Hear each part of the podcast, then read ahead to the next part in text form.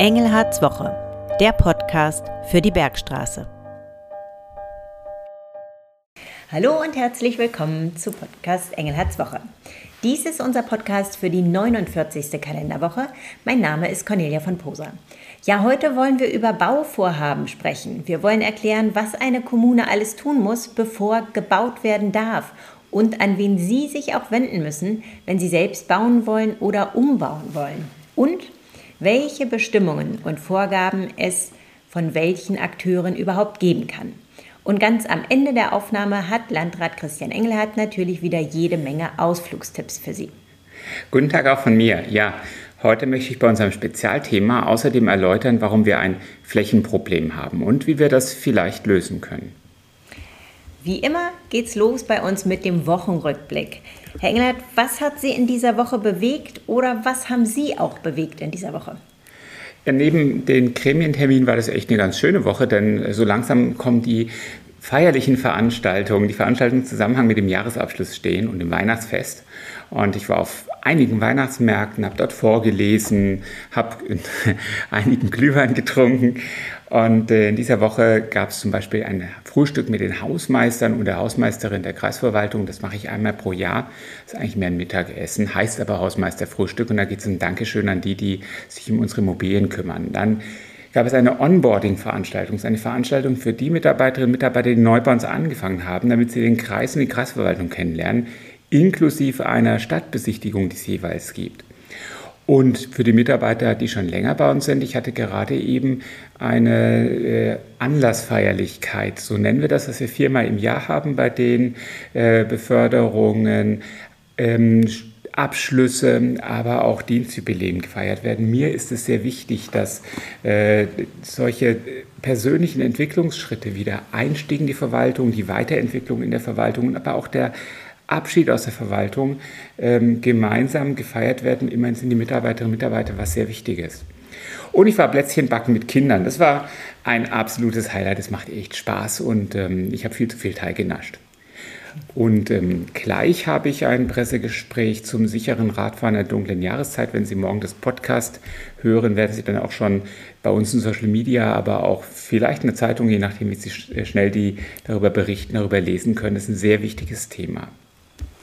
Ein Aufregerthema in dieser Woche war zweifelsohne die PISA-Studie. Wie schätzen Sie da die Ergebnisse ein? Naja, so viel einzuschätzen gibt es da gar nicht. Wir haben uns verschlechtert. Und ähm, dafür, dass wir ein rohstoffarmes Land sind, müsste man eigentlich denken, so das Land der Dichter und Denker, dass wir ganz oben dabei sind. Nein, das ist nicht der Fall. Nur im Bereich der Naturwissenschaften, da wenigstens waren wir überdurchschnittlich. Wir haben äh, deutlich abgenommen in den Kompetenzen und sind bei weitem nicht vorne. Das gibt zu denken, zeigt aber auch aus meiner Sicht auch die Diskussion, die jetzt stattfindet, wie wichtig das ist, was wir schon immer machen. Wir hier im Kreis Bergstraße setzen sehr viel aufs Thema Schule. Das ist unsere wichtigste Investitionsposition. Mir ein ganz großes Anliegen. Ich mache da viel neben der Schulträgertätigkeit noch nebenbei, auch ehrenamtlich im Bereich Bildung. Bildung ist der Standortfaktor und meiner Ansicht nach müsste man da mehr tun. Ähm, wir müssen uns aber auch über Konzepte unterhalten. Die Frage ist, was sind die richtigen Konzepte und äh, werden bei uns Kinder vielleicht auch äh, falsch oder auch zu wenig äh, gefördert oder gefordert? Kommen wir nun zu unserem heutigen Thema. Anlass, heute über das Thema Bauvorhaben zu sprechen, ist ein Themenvorschlag von einer Hörerin aus der Heppenheimer Nordstadt 2. Und sie fragt zur Vergangenheit, Entwicklung und Zukunft des Standortes denn aktuell sei da wieder eine große Baustelle vor Ort. Nun sind wir als Kreis nicht für einzelne Bauvorhaben zuständig, deswegen machen wir quasi das Thema übergeordnet. Also beginnen wir, indem wir uns eine Fläche in einer Kommune vorstellen, die mit Wohngebäuden bebaut werden soll. Was sind denn da die ersten Schritte, die eine Stadt gehen muss, damit überhaupt ein Baugebiet daraus entsteht? Und wer ist da alles involviert? Also, tatsächlich sind für das Einzelbauvorhaben dann wir als Kreis verantwortlich, weil wir teilen die Baugenehmigung. Aber ich drehe das Ganze mal um. Also der erste Schritt ist sozusagen der Bebauungsplan. Wir müssen also vorstellen, es gibt Grund und Boden, Ackerland, Wiesen etc. Und auf diesem Grund und Boden darf man normalerweise nicht bauen. Das ist der Regelfall. Also man darf nicht einfach bauen. Ähm, es gibt Ausnahmen, nämlich entweder der Grund und Boden ist innerhalb eines Ortes, wo außenrum schon alles bebaut ist und es gibt keinen anderweitigen Plan, dann darf man bauen.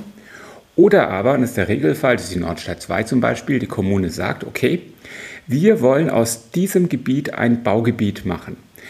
Und das ist dann ein politischer Willensbildungsprozess, der in der Kommune stattfindet, der ist sehr umfangreich. Und das Ergebnis dieses politischen Willensbildungsprozesses ist ein sogenannter Bebauungsplan. Das ist eine Satzung, das hat Recht. Und die Folge dieses Rechts ist, dass dann jeder Grundstückseigentümer entsprechend den Festsetzungen des Bebauungsplans einen Anspruch darauf hat zu bauen. Also durch den Bebauungsplan bekommt man als Grundstückseigentümer das Recht zu bauen. Und deswegen hat dieser Bebauungsplan auch einen großen Wert, denn die Grundstücke werden, wenn sie schon alleine, wenn sich rumspricht, dass ein Bebauungsplan gemacht wird, das nennt sich Bauerwartungsland, werden die plötzlich viel mehr wert, als es Ackerland wäre. Jetzt wird so ein Bebauungsplan nicht einfach aufgestellt, da reden sehr viele mit.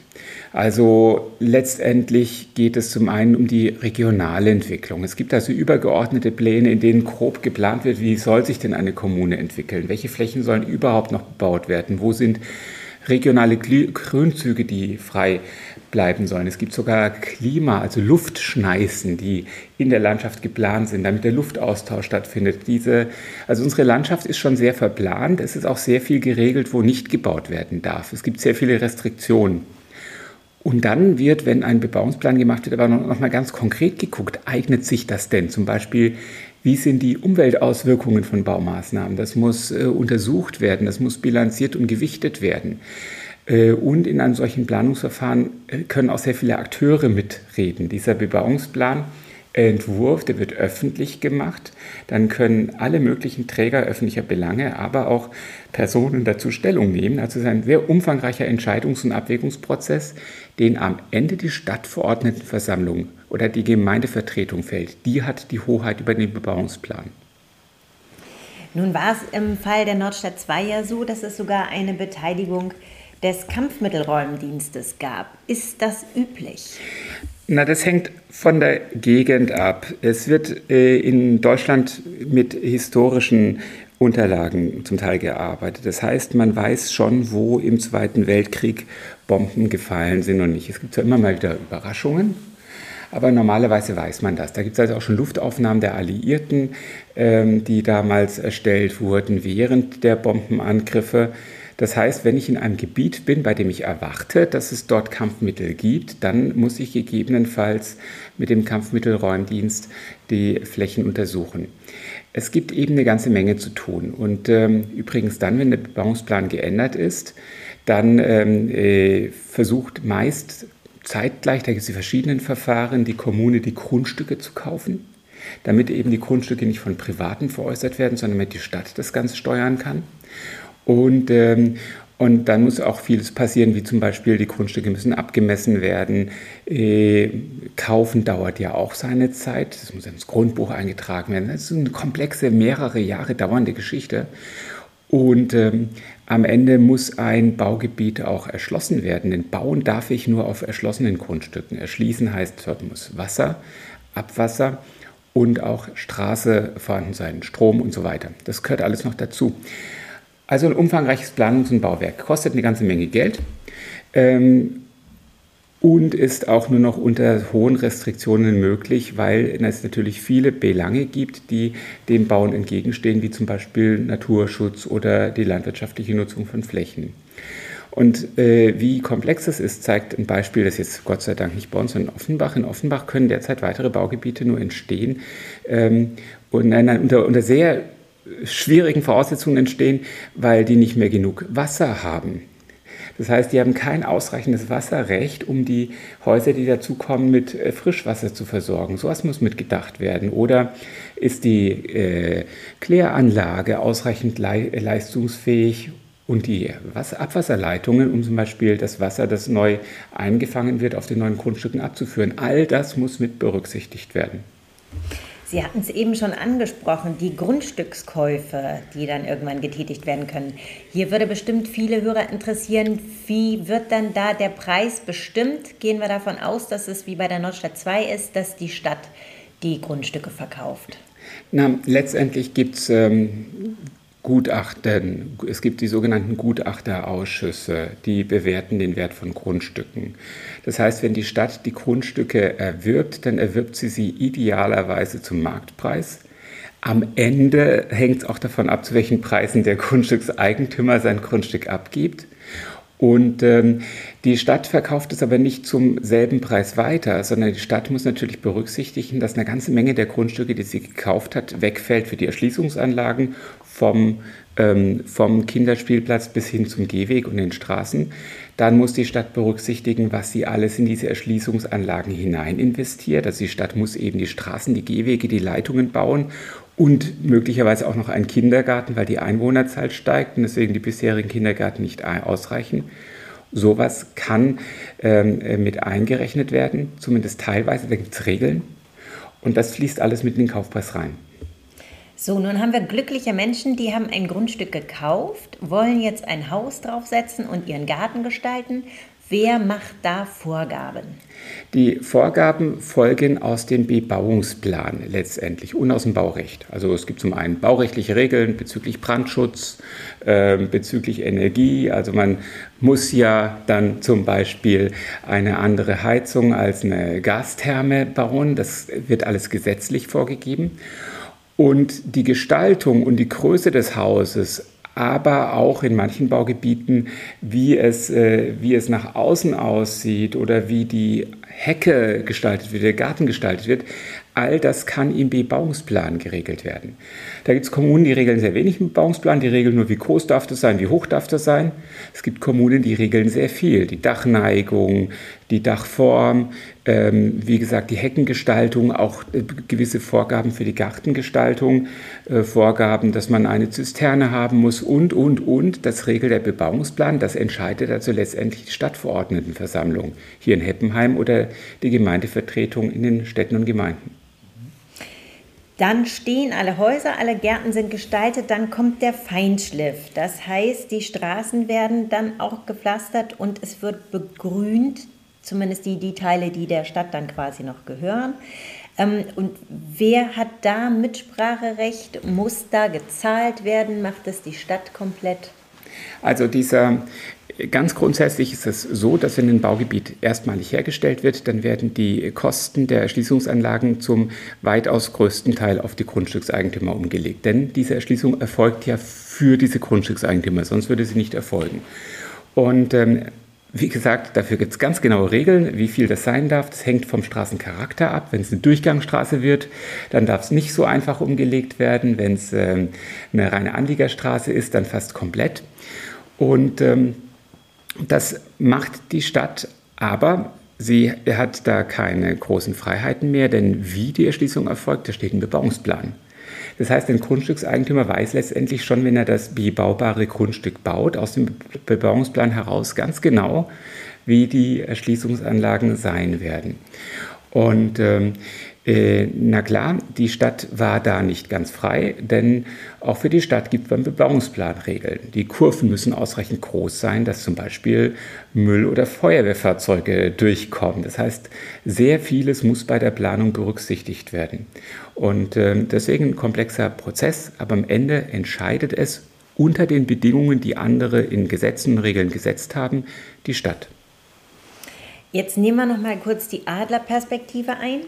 Wenn man auf die einzelnen Kommunen schaut, wird schnell klar, es fehlt an Platz. Unter anderem auch für große Wohnprojekte, aber auch für Firmengelände. Ähm, haben Sie auch diesen Eindruck und wie kann man dem begegnen? Also es fehlt definitiv Platz. Es lässt sich alles auch statistisch belegen. Wir wissen ja, wie sehr wir wachsen, wie viele Menschen hierher ziehen und wie wenig Raum für neues Wohnen oder für neue Infrastruktur, Gewerbe etc. da ist.